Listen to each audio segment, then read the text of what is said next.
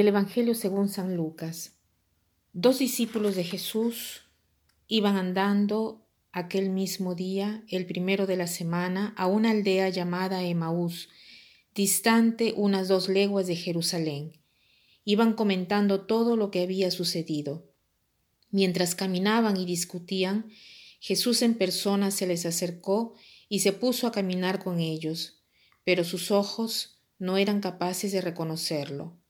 Él les dijo, ¿Qué conversación es esa que traéis mientras vais de camino?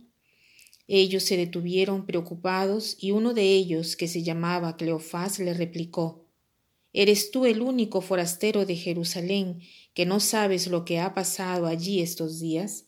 Él les preguntó, ¿Qué cosa? Ellos le contestaron, lo de Jesús de Nazaret, que fue un profeta poderoso en obras y palabras ante Dios y ante todo el pueblo, cómo lo entregaron los sumos sacerdotes y nuestros jefes para que lo condenaran a muerte y lo crucificaron.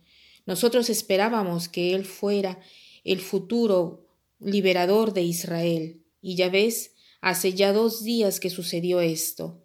Es verdad que algunas mujeres de nuestro grupo nos han sobresaltado, pues fueron muy de mañana al sepulcro, no encontraron su cuerpo, e incluso vinieron diciendo que habían visto una aparición de ángeles que les habían dicho que estaba vivo. Algunos de los nuestros fueron también al sepulcro y lo encontraron como habían dicho las mujeres, pero a él no lo vieron. Entonces Jesús les dijo, Qué necios y torpes sois, para creer lo que anunciaron los profetas. ¿No era necesario que el Mesías padeciera esto para entrar en su gloria? Y comenzando por Moisés y siguiendo por los profetas, les explicó lo que se refería a él en toda la escritura. Este pasaje del Evangelio de Lucas es muy bonito. Nos eh, presenta a dos discípulos, uno se llamaba Cleofás, el otro no se sabe, cómo se llamaba, y probablemente estos dos discípulos estaban yendo a Emaús y estaban desilusionados. El hecho ya que uno de los discípulos no sea mencionado por su nombre, seguramente Lucas, quería indicar que cada uno de nosotros podría sustituir el propio nombre. ¿Por qué? Porque cada uno de nosotros tiene desilusiones cada uno de nosotros tiene algo que hubiera esperado que, sucediese de una forma diversa. Entonces, estos dos viajeros están considerando todo lo que había sucedido en estos últimos días, o sea, la pasión, muerte y resurrección de Jesús. Y están desilusionados porque ellos se esperaban que fuese el Mesías Jesús, habían visto tantos prodigios y aquí lo dicen cuando Jesús se acerca a ellos en forma incógnita sin que lo reconozcan. Jesús les pregunta qué cosa están eh, hablando mientras caminan y ellos le responden, ¿eres tú el único forastero que no sabes qué cosa ha sucedido en estos días? Ha sido un profeta grande delante de Dios y delante de todo el pueblo. O sea, ustedes se imaginan qué fama, qué reputación tenía Jesús. Jesús era reconocido por todos como un profeta en obras y en palabras. Y muchos decían, jamás nadie ha hablado de esta manera. Entonces ellos habían puesto su confianza en este hombre, sino que ya han pasado tres días y nosotros no hemos visto nada de todo lo que había dicho.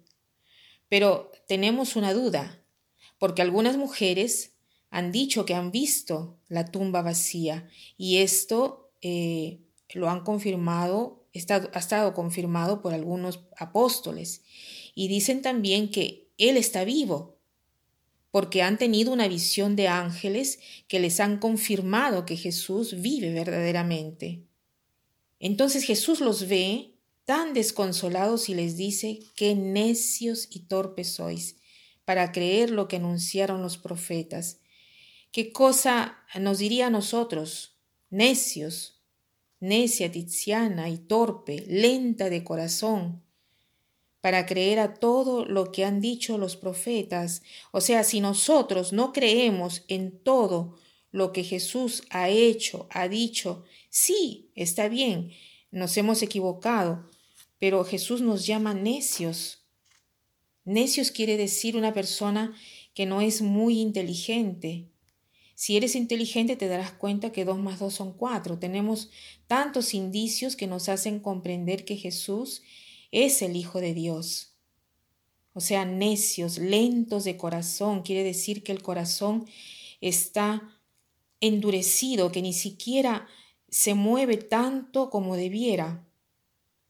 Pero creer a todo lo que han dicho los profetas, no se necesitaba que el Cristo padeciese todo esto para entrar en su gloria y comenzando por Moisés y todos los profetas les explicó que se refería a él. O sea, el Señor nos quiere hacer entender hoy que nuestra fe no es una fe ciega, que se basa en las emociones, que se basa en el entusiasmo del momento, que se basa en la generosidad del momento, en las ilusiones, sino que es una fe fundada en la historia, en las profecías, en la razón. Seguramente sobrepasa la razón, pero no quiere Jesús una fe que se refleje en sí mismo, de aquí nace la teología. La teología es una reflexión sobre la afirmación de la fe, es una reflexión con la razón humana.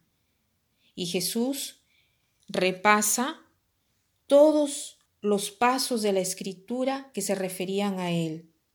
Es maravilloso esto, realmente muy bonito. Entonces, agradezcamos al Señor por esta fe que verdaderamente eh, puede llevar a hacernos mover las montañas, porque nuestra fe no puede caer con las objeciones que nos hacen. El libro de la Biblia es el único libro sacro que de frente a la crítica literaria, a la crítica histórica se mantiene. Todos los demás libros no mantienen la crítica histórica porque son libros que dicen verdades parciales y decir verdades parciales es casi peor que negar completamente la verdad. No digo que es peor, pero la verdad parcial no es la verdad. Entonces, tratemos de reconocer mejor la Sagrada Escritura y sobre todo de no tener una fe estúpida, o sea, una fe que no se dé cuenta de lo que cree, sino una fe fuerte, fundada, una fe madura. Y para terminar, quiero citar una frase que dice así, el plan de Dios es insinuar la fe en la mente por medio de la razón y en el corazón por medio de la gracia. El plan de Dios es insinuar la fe en la mente por medio de la razón y en el corazón por medio de la gracia. Que pasen un buen día.